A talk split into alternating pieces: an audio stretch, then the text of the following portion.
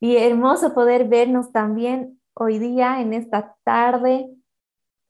Si pueden habilitar sus cámaras, genial, también a mí me ayuda si podemos, podemos vernos y, es súper lindo cuando, cuando puedo ver que hay personas, ¿no? Es genial. Entonces, es, está muy bueno. Y este, tiempo, igual, no sé, le decía a Gabo, Dios ha estado hablando harto a mi corazón a través del libro de Salmos. No sé si a ustedes, pero Salmos es como Salmos, a cada rato leo o cualquier salmo creo y es como es como así una luz que se enciende, ¿no? Y es como realmente es palabra que me levanta en este tiempo, que está, está complicado, está, está difícil, ¿verdad? Escuchando todas las noticias, ¿no? Personas que amamos y, queremos han partido a la presencia de Dios. Sé que ellos están en un, en un mejor lugar, amén, están juntamente con Jesús, pero al mismo, al mismo tiempo nosotros que estamos aquí, es, es un dolor no saber que, que, no están todavía aquí en este cuerpo físico, ¿no? Y, y, y, al mismo tiempo como Dios nos anima, Dios nos da palabra, fortaleza, eh, que no entre el temor, ¿verdad? Porque con todo lo que está pasando, fácil pues entra el temor a nuestro corazón, a nuestra mente, ¿no? Pero ahí Dios nos habla y nos dice, yo estoy con ustedes, no están solos, amén. Entonces, en medio de toda esta incertidumbre, que no entendemos cosas, no tenemos respuesta, muchas no tenemos respuesta, ¿no? A las preguntas que nos hacemos, pero Dios es soberano, Dios es bueno, amén. Esto es lo que nos sostiene, las promesas de Dios, agarrarnos la palabra, nos sostiene en este tiempo, amén. Y, es eso, ¿no? Es confiar en Dios. Estamos aprendiendo, creo que cada uno de nosotros, yo también estoy aprendiendo lo que es confiar en Dios, ¿no? ¿Qué es confiar? ¿Se acuerdan que el pastor esa vez que he hablado a los jóvenes, ¿no? Esta última vez, hace poquito, y, y, estaba hablando de fe, confianza, y me ha hecho caer, ¿no? Venga alguien y me ha hecho caer, no sé, volcate hacia atrás, me ha dicho, ¿no? Y había varios de ustedes que estaban agarrando ahí y al principio era confiar, es medio difícil, no es tan fácil, ¿no? Caerte al vacío, pero no, es como confiar de que te están agarrando, ¿no? De que no te vas a caer al vacío. Y, y ahorita estamos viviendo un tiempo así, ¿no? De confiar en Dios, ¿ok? Señor, no entiendo qué está pasando, no sé, pero voy a confiar en ti, mi vida está en tus manos. Amén. Y creo que Salmos nos está hablando hartísimo en este tiempo. Así que vamos a leer, vamos a ver hoy día Salmos, Salmos 27. Salmos 27. Voy a leer primero en la Reina Valera. Aquí estoy con las dos versiones y recién estoy abriendo, así que aquí está. Salmos 27. Y el otro día sí estaba, estaba adorando y saltó una canción ahí y, hablaba de Salmos 27. Vamos a leer primero el versículo 4. ¿okay? El versículo 4. La reina Valera dice, una cosa he demandado a Jehová, esta buscaré, que esté yo en la casa de Jehová todos los días de mi vida, para contemplar la hermosura de Jehová y para inquirir en su templo.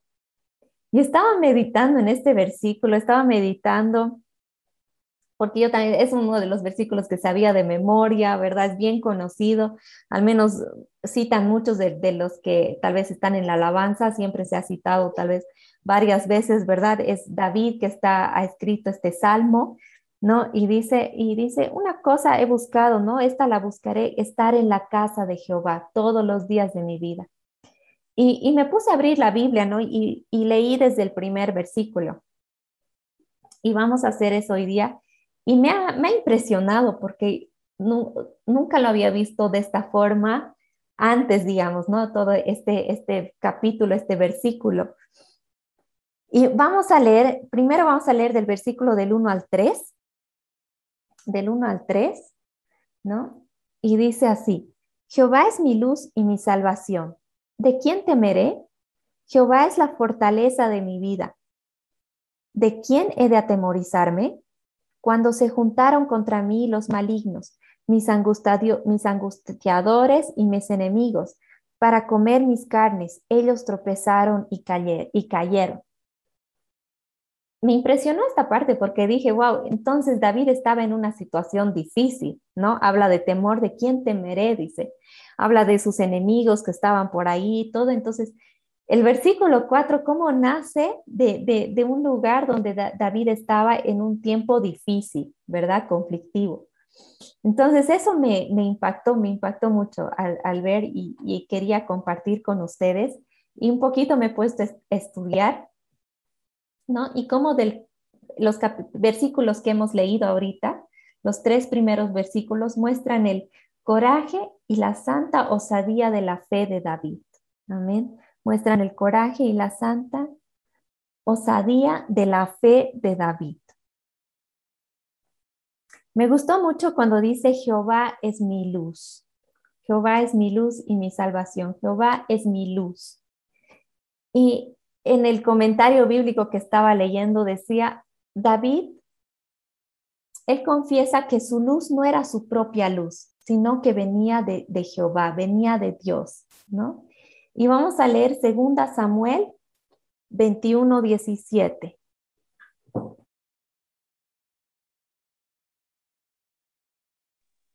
Ani, te has muteado. Ay, sí, gracias, perdón, perdón. Ahí estoy con dos Biblias y estoy así como, como es la cosa. Pero segunda Samuel, segunda Samuel 21, 17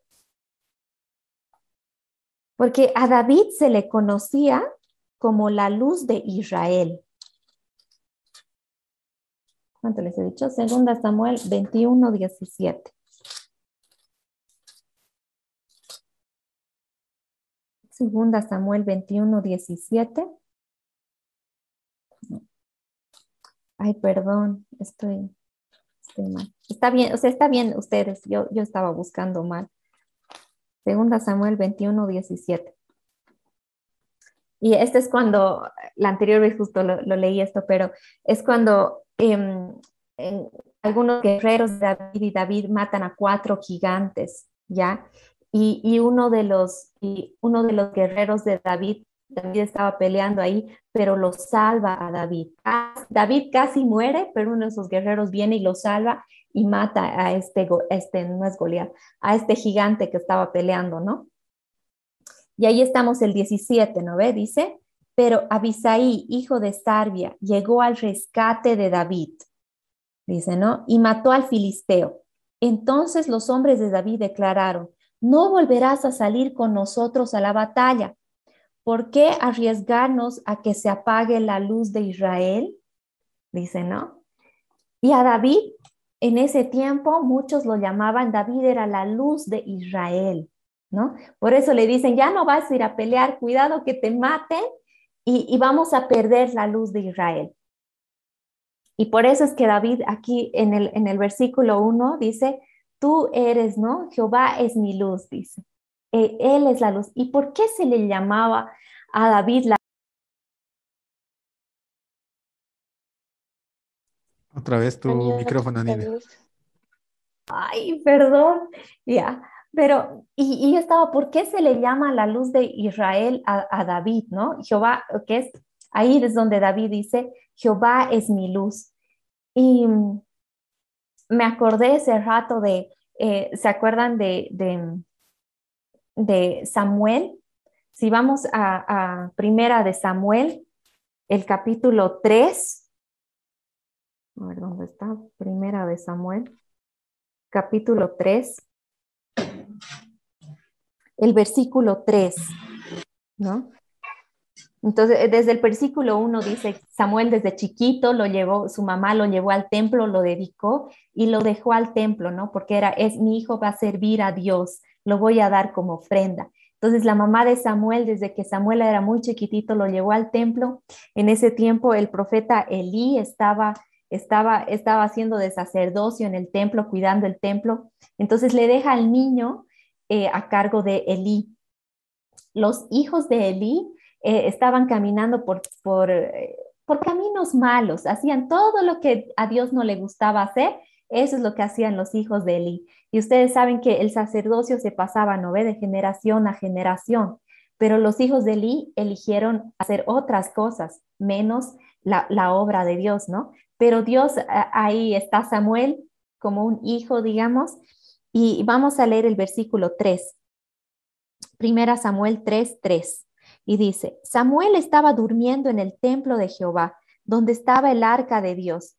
Y antes que la lámpara de Dios fuera apagada, Jehová llamó a Samuel y él respondió, heme aquí. Antes que la lámpara de Jehová, ¿no? Antes que la luz de Jehová, la lámpara de Jehová se apague, Dios llama a Samuel, ¿no? Entonces, ¿qué era en, en ese tiempo? La lámpara, la luz, ¿verdad? La lámpara, la luz, ¿se acuerdan en Salmos igual dice, tu palabra es lámpara a mis pies, ¿no? Donde hay tinieblas, donde no sabemos circunstancias difíciles, ansiedad, donde no sabemos qué hacer, la luz alumbra, ¿no? Y David en ese tiempo era así, era una persona, David, que hablaba con Dios y decía, sí, he hablado, Dios ha dicho que vayamos a la guerra y que Él ya nos ha dado la victoria. Iban, peleaban y ya tenían la victoria no, o si no decía, no, todavía no vamos a ir a pelear, no es tiempo, Dios ha dicho que no. Entonces era alguien que traía dirección también, ¿no? David era alguien que traía dirección de, del Señor. Sabemos que en ese tiempo, en el Antiguo Testamento, no todos podían escuchar la voz de Dios, ¿verdad? Pero David era una persona que traía la dirección de Dios. Tenemos que traer el arca, ¿se acuerdan, no? Tenemos que traer el arca. La presencia de Dios no puede estar allí tirado y trae el arca, ¿no? O sea, siempre estaba haciendo la voluntad de Dios, pero pero porque él escuchaba de Dios y traía eso al pueblo de Dios y el pueblo era bendecido, ¿verdad? Entonces, eh, David era llamado eh, en Israel la luz de Israel, ¿no? Qué hermoso, la luz de Israel. David era, era llamado, ¿no? Y David en este, en este versículo que hemos visto de Salmos dice, esta luz no es mi propia luz, no es porque yo soy capo, digamos, sino que esto viene de Jehová. La luz que, que, que Dios me da, el entendimiento que Dios me da, viene de Jehová, ¿no? Qué hermoso que Él reconoce, reconoce eso, ¿no? La luz expulsa todas las tinieblas de ansiedad, de temores, de preocupación. Amén. Todo eso, la luz es, lo, lo expulsa. ¿Verdad? Y luego empieza a hablar y dice, tú eres mi salvación, ¿no? Salvación es, un, es algo donde me siento seguro, donde estoy a salvo de cualquier peligro, ¿verdad? Que también reconoce David que, que Dios era la fuerza de su debilidad. Amén reconoce que por intervención divina Dios le da la protección que necesita en ese tiempo. Amén. Y después ahora vamos a leer el versículo del 4 al 6, los versículos del 4 al 6. Dice, una cosa he demandado a Jehová, esta buscaré, que yo esté en la casa de Jehová todos los días de mi vida para contemplar la hermosura de Jehová y para inquirir en su templo. Porque Él me esconderá en su tabernáculo en el día del mal, me ocultará en lo reservado de su morada. Sobre una roca me pondrá en alto, luego levantará mi cabeza sobre mis enemigos que me rodean, y yo sacrificaré en su tabernáculo sacrificios de júbilo, cantaré y entonaré alabanzas a Jehová. Amén. Del versículo del 4 al 6 podemos ver que David muestra el, placer, el amor y los, por la casa de Dios y los beneficios de estar en la presencia de Dios. Amén. Vamos a leer en, la otra versión que tengo, en la NTV, los mismos versículos. Dice, lo único que le pido al Señor, lo que más anhelo, esto me llamó la atención, es vivir en la casa del Señor todos los días de mi vida, deleitándome en la perfección del Señor y meditando dentro de su templo. Pues Él me ocultará allí cuando vengan dificultades, me esconderá en su santuario, me pondrá en una roca alta donde nadie me alcanzará. Entonces mantendré mi cabeza en alto, por encima de los enemigos que me rodean. En su santuario ofreceré sacrificios con gritos de alegría y con música cantaré y alabaré al Señor. Amén, qué hermoso, porque aquí podemos ver el, el, versículo 4, ¿no? Dice, lo que más anhelo es estar en la casa de Dios. Realmente es donde David tenía su prioridad, era tener la relación con Dios. Amén. ¿Qué es lo que más anhelamos en, en este mundo? Siempre lo cuidamos bien, es lo primero de, de nuestro corazón. Amén. Y, David decía, lo que más anhelo ahorita es estar en la presencia de Dios, mi relación con Dios. Amén, era una constante comunión con Dios que tenía, que tenía David. ¿No? Su corazón, el, el mayor anhelo estaba en eso. No estaba en, en las riquezas que David siendo rey, ¿no? No estaba en, en, no sé, qué sé yo, las mujeres, que sí tenía muchas mujeres, pero no estaba. Dice, mi mayor anhelo es estar en la presencia de Dios. Amén. ¿Por qué? Porque él sabía que esto era clave, ¿no? La presencia de Dios, la comunión con Dios era clave para, para toda su vida, ¿no? Si quería tener realmente una vida exitosa, próspera, digamos, Sabía que la clave de todo esto era la presencia de Dios. Sí, él sabía que dices, mi morada, ¿no ves? Donde me siento, donde me siento seguro. Dice el, versículo 5, dice, pues él me ocultará allí cuando vengan las dificultades. Qué lindo, ¿no? ¿Cómo es Dios? Pasemos por tiempos difíciles, dificultades, pero si estamos en la presencia de Dios, Él nos va a ocultar en su morada, ¿no? Pero dice, y también me pondrá en alto. Qué lindo, ¿no? No es que nos va a ocultar así como fuera de, como si no estuviéramos en este mundo, ¿no? ¿Se acuerdan del versículo? Dice, ustedes no son de este mundo, pero estamos en este mundo, ¿verdad? Para, para traer luz y sal a este mundo, ¿no? Entonces dice, me pondrá en alto, ¿no? Me, me, va a proteger, pero al mismo tiempo me va a poner ahí arriba, me va a poner en, en alto, dice el versículo 6 eh, dice, entonces mantendré mi cabeza en alto por encima de, de, los enemigos que me rodean, ¿verdad? Entonces esta era una promesa igual que, que Dios que Dios tenía para para David, amén. Él nos, nos guarda, nos esconde en su morada, ¿no? En, en su templo. Había Ustedes igual saben que el Antiguo Testamento es sombra y, tipo del Nuevo, ¿no? Pero igual me acordaba de una historia de, de Joás, que está en Segunda Reyes 11, ¿no? Donde em, uno de los reyes de Judá muere y ahí Atalía, que era una mujer malvada, mata a todos los descendientes del rey así para que ella quedarse con el reino. Pero uno de los sacerdotes va y le esconde al niño más pequeñito que tenía un añito. Un añito va y le esconde uno de los sacerdotes en el templo, ¿no? Y vamos a leer Segunda Reyes 11, 3. Segunda Reyes 11, 3.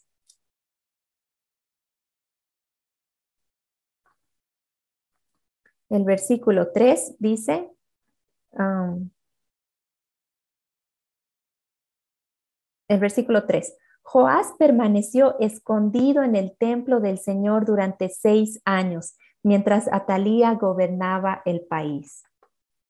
¿No? ¿Y cómo, cómo ha podido esconderse? O sea, ellos literal han, han visto, ¿no? O sea, literal han escondido a una persona en, en el templo era un niño, un niño, ¿no? Un niño que tenía un añito y ha vivido seis años, ha estado escondido en el templo. No ha estado, Dios lo ha protegido, ¿no? Dios lo ha guardado, lo ha protegido porque te, había un propósito. Amén. Él, después, de seis, después de seis años que tenía el niño, tenía sus siete años, el sacerdote agarra, habla con todos, hace toda una revuelta y eh, lo, lo saca del templo y lo corona como rey al niño de Joás, siete años. Y Atalía era como que, ¿qué está pasando aquí, no? Y Atalía va, sale, pero la matan, la matan, ¿no? Era una mujer malvada. Y Joás, ahí escondido en el templo del Señor durante seis años, su niñez desde chiquitito, ha estado aprendiendo las, las leyes de Jehová, Amén. Ha estado aprendiendo acerca de Dios. Estaba en el templo y ahí los sacerdotes le enseñaban y estaban con él cómo, cómo era la palabra de Dios, el sacrificio, la comunión con Dios, qué, cuál era el corazón de Dios para el pueblo de Israel. Estaban impartiendo a ese niño.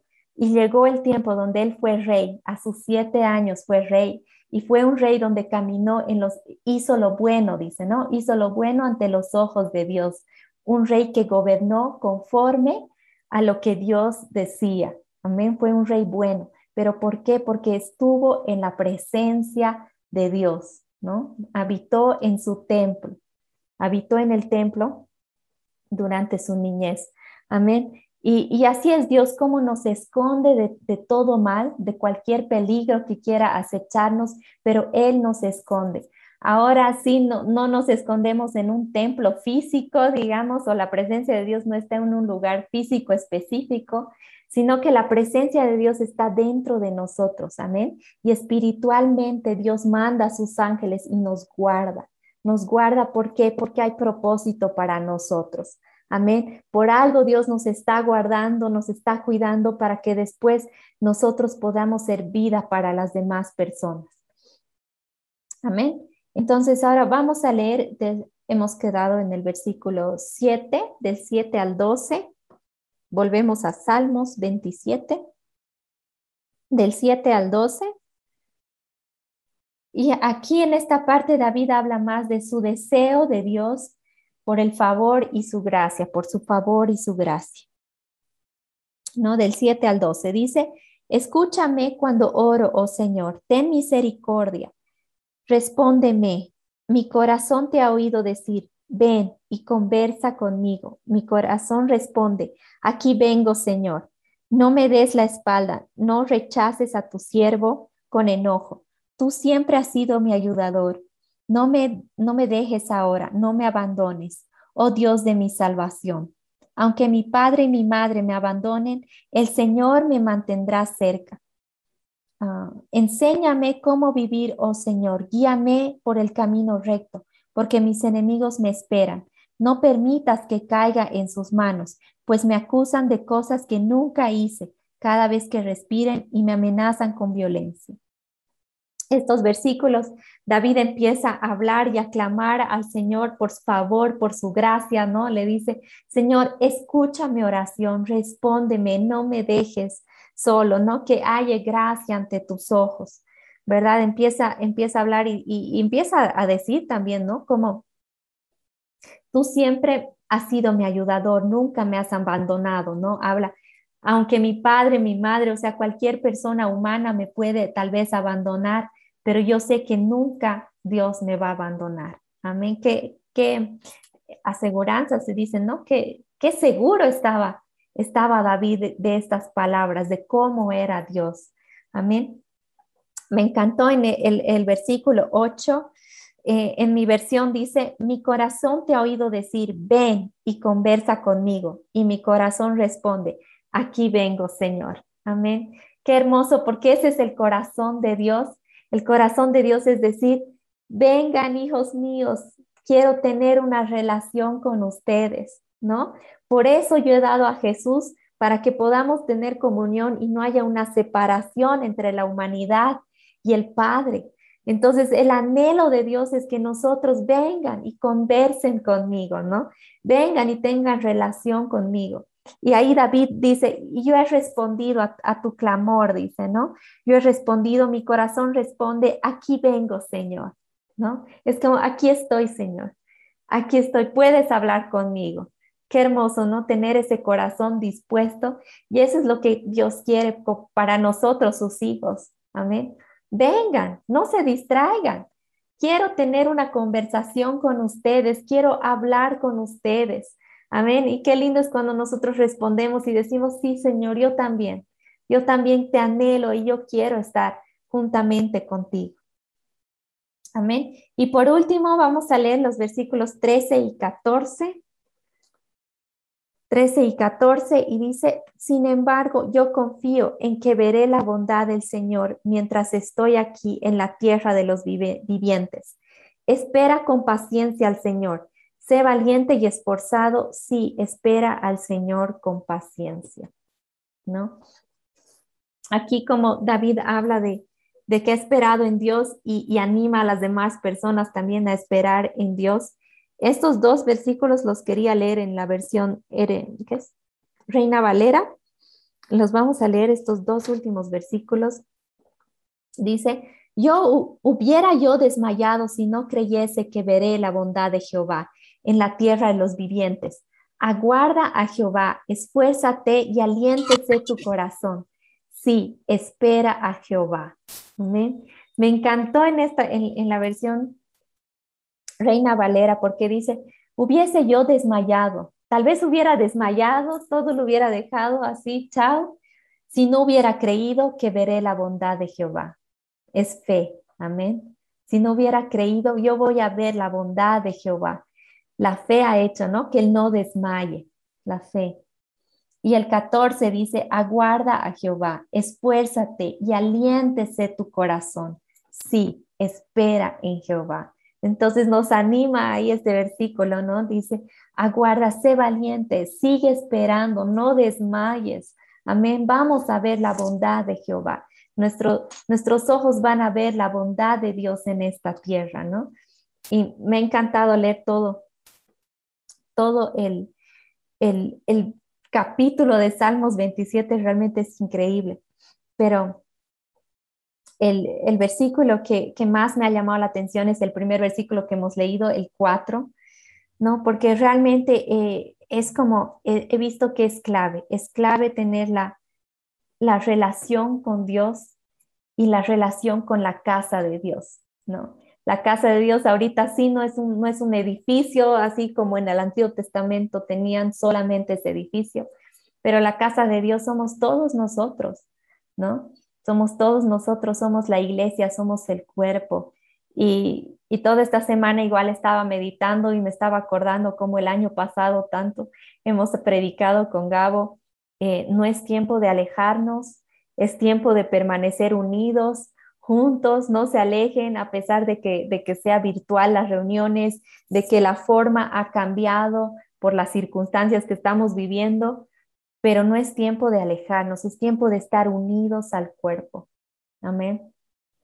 Y ahora el año 2021 estoy viendo la necesidad de eso, de esa, esa palabra, realmente era palabra, palabra rema, de, Dios que está, ah, que está hablando, yo pienso, al mundo entero, porque todo esto es el mundo entero, toda esta pandemia y todo. Y, de verdad, chicos, de verdad, es, es tiempo de, de, de, estar con Dios como nunca antes. Amén, como nunca antes, de tener una relación con Dios, de anhelar sus caminos y al mismo tiempo estar junto con la iglesia, con el cuerpo, con el cuerpo, que somos cada uno de nosotros. No nos alejemos, no nos alejemos. Dios, Dios nos, nos está guardando, Dios tiene promesas, pero si nosotros nos escapamos, no, difícil también que las promesas vengan, ¿no? Entonces realmente es tiempo de, estar unidos, de estar eh, juntos, sin importar de que sea virtual o yo amo las reuniones presenciales, extraño un montón, pero si ahorita tenemos esto, genial. Aprovechemos de, tener este Zoom y todo, ¿no? De poder, de poder estar, estar unidos al cuerpo y apoyarnos unos, unos a otros. Amén. Y Dios, yo sé que nos va a dar dirección para todo lo que se viene. Dios nos va a dar palabras de ánimo, de aliento. Dios va a poner paz en nuestro corazón. Amén. Dios va a poner paz en nuestro corazón mientras estemos unidos al cuerpo, mientras tengamos relación con Dios. Amén. Y el último versículo que quería leer, Efesios 4.3. Efesios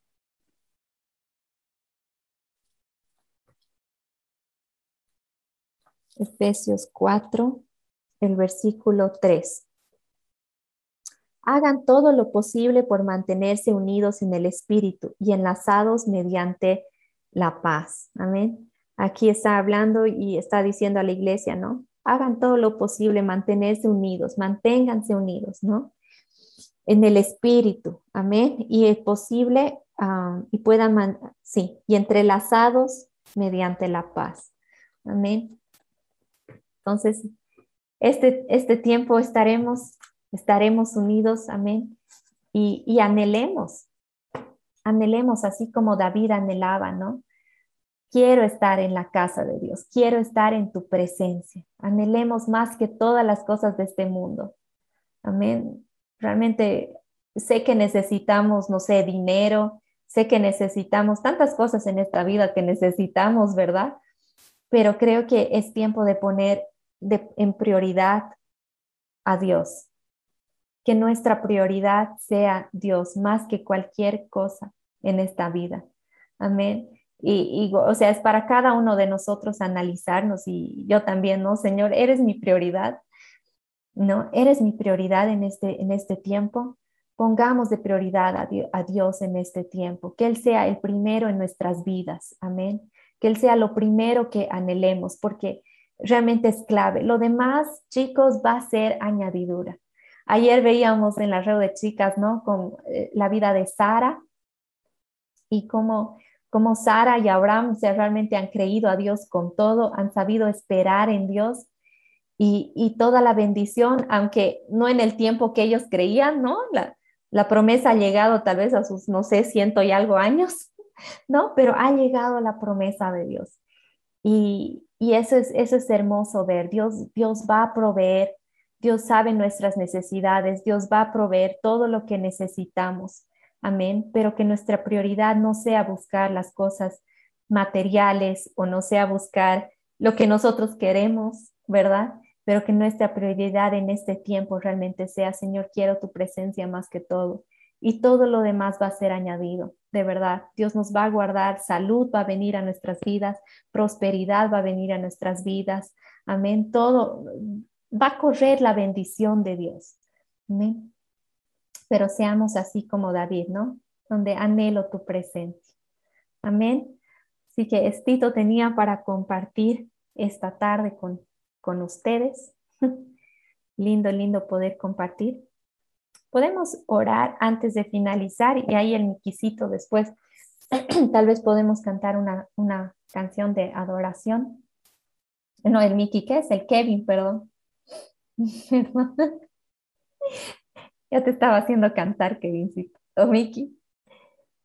Pero sí, oraremos para finalizar. Gracias, Padre, por esta, esta tarde, Señor. Gracias, Dios. Gracias, Dios, por tu palabra, Señor, porque tú nos hablas, Señor. Padre, en este tiempo te queremos poner, Señor, como prioridad, Señor, que tú seas, Señor, el número uno en nuestras vidas, Señor. Gracias Jesús, te agradecemos Señor y te, anhelamos más que cualquier cosa en este mundo, Señor. Gracias Dios porque sabemos que en tu presencia vamos a estar seguros, Dios. En tu presencia hay plenitud de gozo, Señor. En tu presencia hay paz sobrenatural, Señor. Hay seguridad, Señor. Gracias Dios por todas las promesas que nos has dado, Padre. Confiamos en ti, Señor, en este tiempo, Señor, y te agradecemos, Dios. Y gracias Dios también por la iglesia, por el cuerpo, Señor, porque tú nos has dado una familia, nos has dado, Señor, personas en quienes podemos apoyarnos, Señor, personas en, en quienes podemos hablar, Señor, y animarnos unos a otros, Señor. Te damos gracias por esto, Señor. En el nombre de Jesús. Amén.